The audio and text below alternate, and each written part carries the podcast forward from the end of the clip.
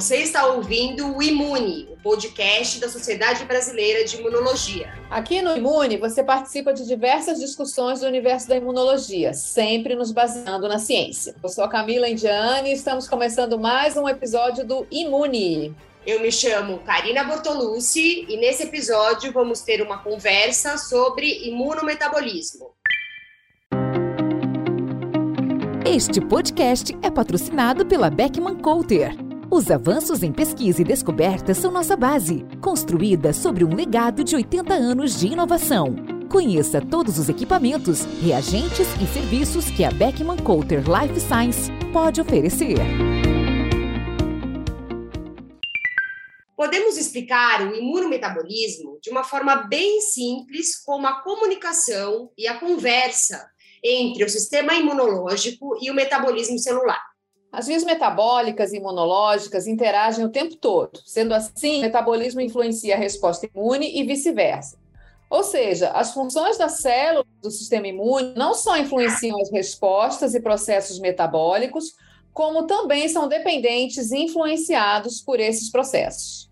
E para continuarmos essa conversa, hoje nós teremos a participação do Pedro Manuel Mendes de Moraes Vieira, para os íntimos, o PP, professor livre-docente de imunologia no Departamento de Genética, Microbiologia e Imunologia do Instituto de Biologia da Unicamp. O Pedro é um dos pioneiros do Brasil a trabalhar com imunometabolismo e também é o presidente da comissão organizadora do Imunometabolism 2022, que é o congresso da Sociedade Brasileira de Imunologia, que acontecerá na semana que vem, entre os dias 20 a 24 de setembro, no Centro de Convenções Frei Caneca. Bem-vindo ao Imune, Pedro. Como você está? Obrigado pelo convite, Karine e Camila. É um prazer aqui estar aqui com vocês. Ô Pedro, primeiramente a gente quer pedir para você para começar para a gente explicando o que, que é o imunometabolismo, assim, para os nossos ouvintes. Bom, imunometabolismo, de uma forma bem resumida, poderíamos dizer que ela tem dois contextos. Então, o contexto em que nós analisamos como que vias bioquímicas da célula vão modular a função dessa célula, por exemplo, seja um linfócito T, seja um macrófago. Então, dependendo do status de ativação desse macrófago, ele vai ter a modulação de vias metabólicas diferentes. E essas vias, por consequência, elas são importantes alvos terapêuticos. Então, isso olhando de uma, fórmula, de uma forma mais célula autônoma. Sistemicamente, o conceito e o estudo de imunometabolismo ele vem dos estudos de diabetes tipo 2, de obesidade, de doenças metabólicas de uma forma geral, que vão afetar a sinaliza como a sinalização sistêmica ela acontece no nosso corpo, de uma forma endócrina até parácrina dentro daquele, de um determinado tecido, como no tecido adiposo. Então, eu diria que são dois polos. Então, em um polo, nós estudamos como a célula orquestra suas vias bioquímicas para que essa célula possa funcionar adequadamente, sistemicamente, como que acontece essa conversa entre diferentes tecidos, por exemplo, durante doenças metabólicas. E é lógico né, que essas doenças metabólicas vão, consequentemente, alterar o metabolismo intrínseco dessas células. Então, a gente tem tanto essa visão sistêmica quanto essa visão mais celular da, do que seria esse conceito de imunometabolismo. Uhum. Ótimo, Pedro. Nós sabemos que essa área avançou muito nos últimos anos. Mas vamos tentar voltar um pouquinho lá para o início. Né? Sabemos, por exemplo, que o paciente obeso ele tem um processo de inflamação crônica, que poderia ser a causa ou a consequência da obesidade. Nós podemos dizer que o imunometabolismo surgiu com as pesquisas mais aprofundadas sobre a obesidade? Diria que em parte sim. Tá? Então, se a gente voltar alguns estudos na década de 40, por exemplo, que eles faziam era injetar bactéria, injetar agentes patogênicos intraperitoneal e ver o que acontece com o metabolismo lipídico, com o metabolismo é, de carbono, por exemplo, no caso da glicose e aminoácidos. E muito poucas publicações elas vêm acontecendo a, ao tema relacionado, por exemplo, bioquímica, eu diria bioquímica de células imunes. E aí, na década de 80, a gente teve um estudo bem importante do Bruce Spilgman junto com o Gokan, no contexto da obesidade, em que eles viram uma citocina, que a gente hoje sabe, eles observaram que era TNF-alfa, estava aumentado de forma diferenciada apenas no tecido adiposo de uma pessoa é, obesa. E eles associaram justamente isso ao quadro de diabetes tipo 2 e essa inflamação sistêmica de baixo grau que a gente tem na obesidade. Então, isso foi na década de 80, ainda poucos estudos nessa área de metabolismo. Dez anos depois, a gente teve o grupo do Anthony Ferrante mostrando que a célula no tecido adiposo que secreta essa citocina TNF-alfa, na verdade é um macrófago. Isso aí aconteceu por volta ali de 92, 93. Junto com esses dois estudos, a área de imunometabolismo ela deu, ela teve um crescimento exponencial. Então, ela vem crescendo e ela teve um ela vem crescendo ao longo do tempo, ela teve um, um pico, né, um crescimento muito rápido, rápido, principalmente depois desse estudo do Anthony Ferrante, mostrando que o macrófago era o principal produtor de citocina inflamatória no tecido adiposo. E aí nós tivemos, posteriormente, estudos do Jeff Ratmel, do Matarese com leptina, do Douglas Green no final aí dos anos 90, início dos anos 2000, mostrando como que as vias bioquímicas regulavam o metabolismo de células imunes. E a partir dos anos 2000, principalmente 2010 até agora, a área de imunometabolismo ela tem crescido cada vez mais. Então, ela tem como base né, essa parte mais de obesidade, mas hoje em dia o foco do imunometabolismo é entender como que vias, vias metabólicas, vias bioquímicas é, metabolismo mitocondrial regula, por exemplo, as células do nosso sistema imune. Então, vocês estão vendo, né, gente, que a questão aqui é estudar dentro do sistema imune, nas células do sistema imune, né, como é que o metabolismo dessas células está influenciando as respostas que a gente tem às diferentes é, infecções. Então, do ponto de vista da saúde pública, né, estudar essa interação entre metabolismo e resposta imune é extremamente importante. O Pedro falou da obesidade, é, onde o paciente se torna mais propenso a desenvolver algumas doenças, como diabetes, problemas cardiovasculares, doenças autoimunes e aí a Covid. Sim, nós vimos, né, durante essa pandemia, estamos vendo, na verdade, mas cada vez menos graças às vacinas, que muitos pacientes com disfunções metabólicas desenvolveram a Covid grave. Por exemplo, obesidade e diabetes tipo 2 são consideradas agravantes da Covid-19. Do ponto de vista imunológico e metabólico, como essas doenças se relacionam, Pedro? Quando a gente se quadra de obesidade, o que acontece é que a obesidade é o, é é o maior fator de risco para o desenvolvimento de doenças metabólicas como diabetes tipo 2, mas também para doenças cardiovasculares, para hipertensão, para doenças autoimunes. E agora a gente sabe que também para a Covid-19. Isso se deve principalmente devido a dois fatores.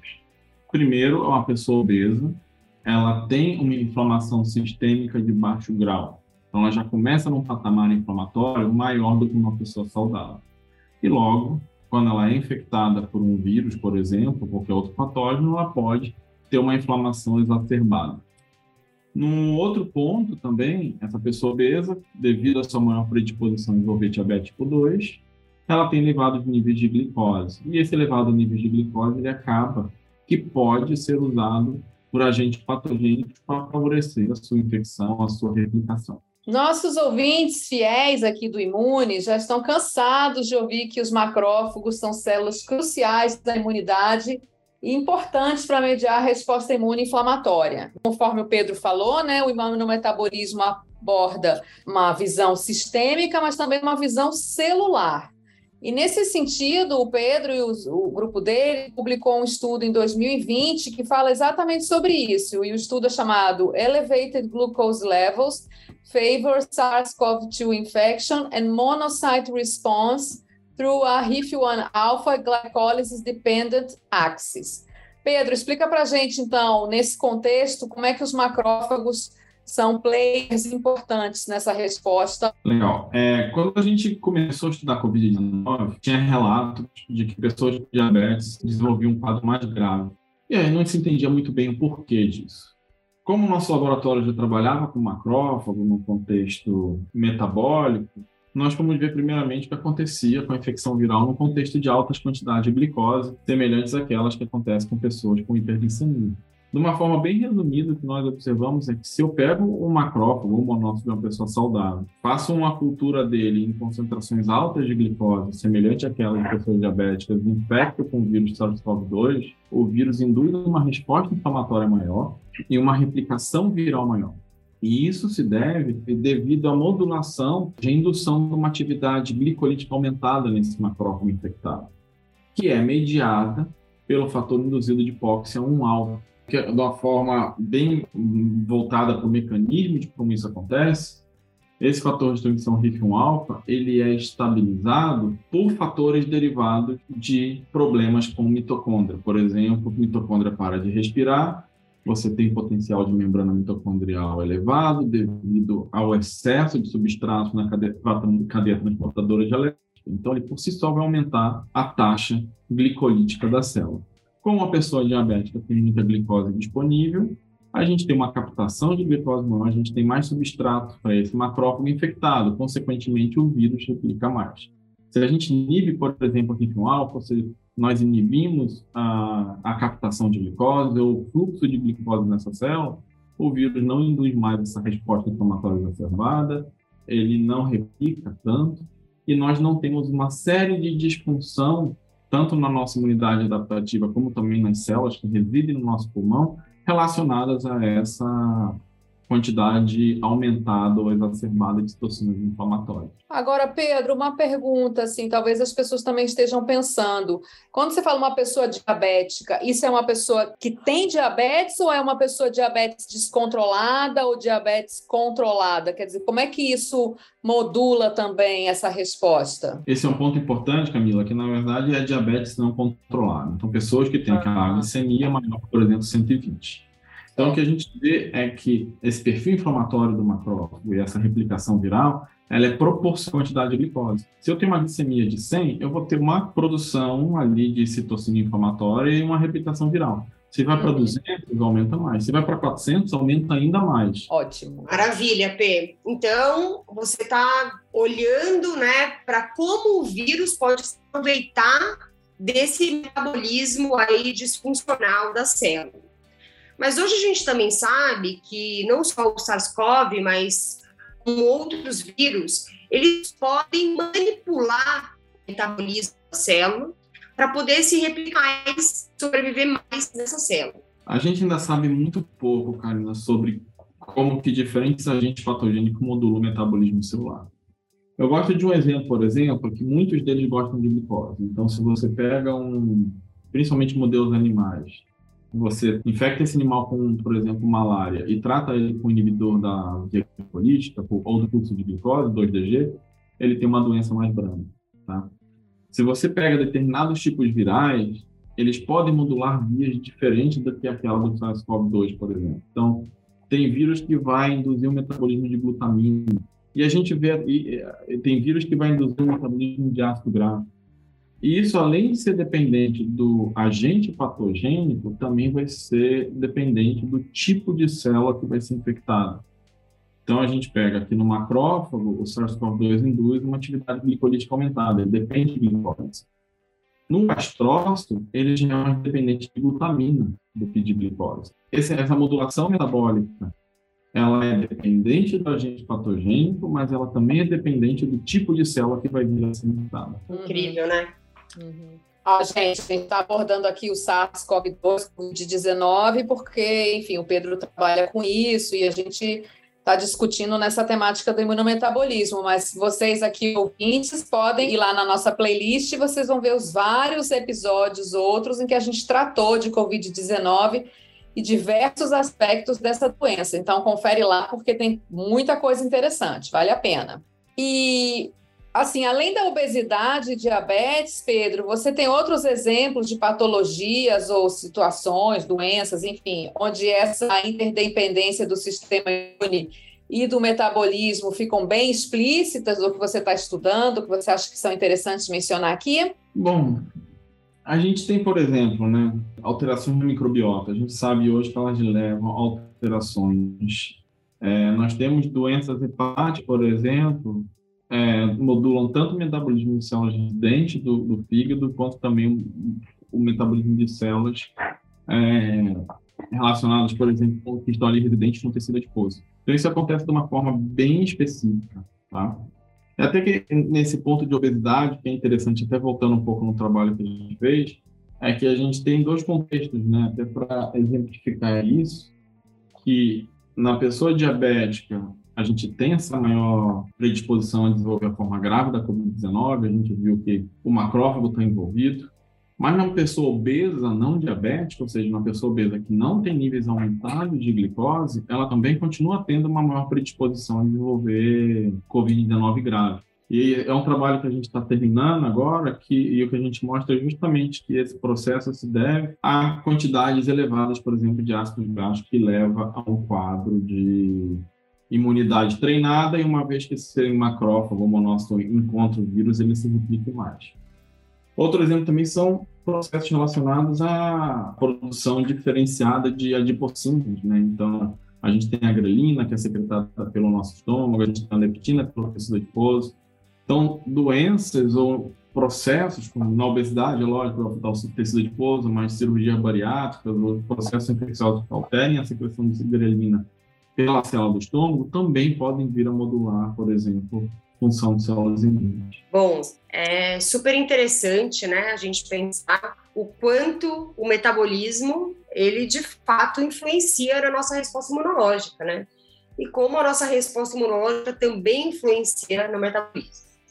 Mas Pedro, na sua opinião, quais serão os avanços dessa área do imunometabolismo nos próximos anos? Quais são ainda os grandes desafios né, nessa área? Eu acho que um grande desafio é ainda o estudo. A gente usa muita droga farmacológica para inibir vias metabólicas, né? então esse é uma limitação e a gente sabe que essas drogas têm muitos efeitos off-target. Frente a isso, eu acho que o, nosso desafio é tentar analisar essas vias de uma forma mais precisa, por exemplo, avaliando atividade enzimática, avaliando fluxo de carbono, fluxo de nitrogênio, como ele acontece nessas diferentes vias, como que ele é modulado. E aí a metabolômica ela está vindo para ajudar, pra nos ajudar a entender um pouco sobre isso. E eu diria que o futuro ele vai muito em relação a como que essas vias são reguladas de forma célula, de forma dependente do tipo celular. Então, se uma célula imune inflamatória ela tem um metabolismo diferente de uma célula que está ali naquele tecido, por exemplo, como o hepatócito. Quem sabe eu não posso pegar essa via metabólica que é diferencialmente modulada na célula inflamatória e inibir essa via. E uma vez que eu inibir essa via, não afetaria, por exemplo, um hepatócito que está ali fazendo sua função basal. Então, um grande foco dessa área de metabolismo é justamente encontrar novos alvos terapêuticos, ou essas vias metabólicas que sejam diferenciadas de forma específica nesse contexto. Então, só para dar um exemplo, eu tinha uma startup que, se eu não me engano, era do Luke O'Neill, justamente com itaconato, pra, estudando um pouco a relação de acorde itaconato, que é produzido no macrófago inflamatório. E recentemente essa empresa foi vendida aí por alguns 200 e poucos milhões de dólares, comprada por uma grande farmacêutica devido ao interesse que se tem nessa área de desenvolvimento de novas abordagens terapêuticas, novas moléculas, novos alvos. Eu diria que a área de imunometabolismo vai caminhar para isso. Como que vias são moduladas de forma doença específica, célula específica, tecido específico. E quem sabe a gente tenha cada vez mais evidências científicas da importância de se alimentar bem, né? Das escolhas, né? Do que a gente coloca para dentro e o que vai aí influenciar o nosso metabolismo, vendo que ele tem tanto impacto aqui na nossa resposta imunológica e também no desenvolvimento de patologias. É, eu queria fazer essa provocação também, né? Quer dizer, a gente fala muito dessa coisa fitness, né? Que virou moda, moda, que todo mundo quer ser isso, quer ser aquilo, mas na verdade, quem trabalha com isso, né? Quem, quem é cientista vê mesmo a obesidade como uma doença inflamatória, né? E não como uma questão de escolhas ou sociedade impõe, etc. Então tem um tem um, um, papel de base aí que a gente precisaria realmente abordar mais e, e explicitar mais para a sociedade para os jovens, né, e para as famílias, enfim, essa questão toda de base, né, que é você desenvolver obesidade, como isso vai impactar a sua saúde como um todo, para muito para lá de estética e etc. Exatamente. E, muito para lá de estética. É, e outra coisa, Pedro, que eu fiquei pensando, que um desafio também talvez seja, né, é, avançar, não, mas enfim, é, estudos também clínicos, né, você ter coortes de pessoas obesas, não obesas, e abordar tudo isso realmente aí na vida real, né, para além dos do nossos sistemas mais simplificados do laboratório. Acho que também talvez seja um desafio, sobretudo aqui no Brasil, né, que eu, talvez tenha menos estudos desse tipo, arrisco dizer. Sim, aqui no, até que tem alguns grupos aqui que tem cortes de pacientes bem interessantes para estudar. Então, a gente tem pacientes obesos, não resistentes à insulina, as pessoas magras resistentes à insulina. A grande limitação de se estudar obesidade é que as alterações acontecem no tecido. E querendo ou não, a gente acaba que o que nós temos para analisar ali é o sangue, é o PBMC, uhum, uhum. e é uma limitação em relação à amostra biológica, eu diria assim. Mas hoje a gente já entende muito melhor o que acontece no contexto de obesidade que a gente entendia há uns anos atrás. Então, você pegar, por exemplo, microbiota de uma pessoa obesa e transferir para um camundongo germe-free, numa dieta normal, esse camundongo ficou obeso, só de receber o microbiota de um uma pessoa obesa. É. No, no, contexto da obesidade, por exemplo, essa é uma coisa que eu sempre falo com meus alunos, no tecido adiposo visceral, tanto de camundongo como de humanos, nós temos mais células imunes, mais macrófagos, por exemplo, por grama de tecido do que nós temos adipócitos. Então, se você pegar um quilo de gordura, nesse um quilo de gordura tem mais células do sistema imune por peso do que tem adipócito em si. Então, na obesidade, esse processo inflamatório ele é crítico.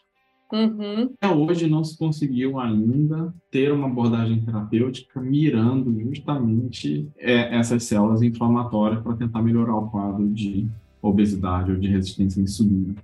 Porque a ideia é lógico, se a pessoa emagrecer, ela tem uma chance de se tornar uma pessoa metabolicamente saudável, mesmo que ela seja uma ex-obesa. Mas não é todo mundo que consegue fazer esse processo de uma forma tão rápida, tão regrada. Então, se você tem uma abordagem terapêutica para auxiliar nesse processo, você melhora a qualidade de vida da pessoa antes que ela venha ter peso, por exemplo. Certo. Interessantíssimo. Pode super ser temas aí para próximos, né, Karina? Nossa, super importante, super importante. e para finalizar, a gente vai falar um pouquinho aqui sobre o Congresso da Sociedade Brasileira de Imunologia, cujo tema é imunometabolismo, que está prestes a acontecer. O Pedro é o presidente, então, desse congresso da comissão organizadora. Conta para nós, Pedro, o que, que, você acha que vai ser destaque nesse congresso aí, para o pessoal ficar atento? Bom, a gente vai, ter, vai abordar diferentes aspectos do metabolismo, desde como que células imunes são, são é, metabolicamente moduladas durante processos infecciosos, seja por leishmania, seja por T-cruz e por outros fatores. Mas nós também vamos ver como que no contexto de obesidade, essas células, por exemplo, são reguladas. Nós vamos ter muitos temas relacionados a tumores, então um grande foco na área de imunometabolismo é justamente as modulações que acontecem em células residentes do tumor para que possam se desenvolver novos alvos terapêuticos nesse contexto.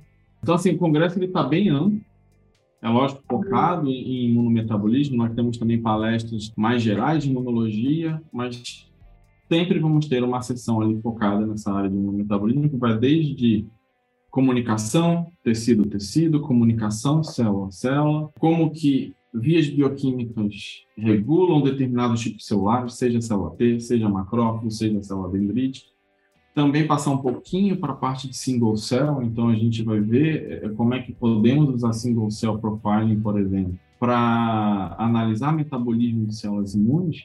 E temos até uma palestra que nós vamos aprender um pouquinho o que, que acontece com a mitocôndria durante viagens espaciais. Então a gente vai ver o que, que acontece com a função mitocondrial quando pessoas ou camundongos vão para o espaço. Então, um congresso bem amplo aí. Sensacional. Você ouvinte que está planejando essa viagem aí, orbital, pensa nisso, assiste lá, é importante. Bom, pessoal, então, dia 20 de setembro está chegando e vai acontecer o Congresso Anual da Sociedade Brasileira de Imunologia com o tema de imunometabolismo. Alguns de nós apresentadores deste Imune, estaremos no Congresso e será um grande prazer conversar com você, nossos ouvintes fiéis. Até o dia 20. É isso, gente. Aparece lá, procura, bate o um papo, dá sugestões, fala o que, que você está achando da ideia. A gente quer ouvir o que vocês têm para dizer. Se você quiser enviar pergunta, comentário para a gente ou propor temas para os próximos episódios, manda uma mensagem nas nossas redes sociais que vocês já sabem, arroba sbi.imune ou pelo e-mail podcast sbi, sbigrande, arroba gmail.com. E esse foi mais um episódio do Imune, o podcast da Sociedade Brasileira de Imunologia, que contou com o apoio da Beckman Coulter Life Science. Você pode ouvir a gente acessando qualquer aplicativo de podcast, como Spotify e Apple Podcast e você pode lá também conferir todos os nossos outros episódios. E a apresentação do Imune é de Camila Indiani, Helder Nakaya e Karina Bortolucci, e hoje contou com a participação especial de Pedro Moraes Vieira. A produção e edição é de Larissa Fabiano e Clay Lira a divulgação e marketing de Rafaela Garcia e Paula Vinhas. Então, até o próximo episódio, pessoal. Um beijo para todos vocês. Ficamos tchau, por aqui tchau. hoje. Tchau, tchau. Até.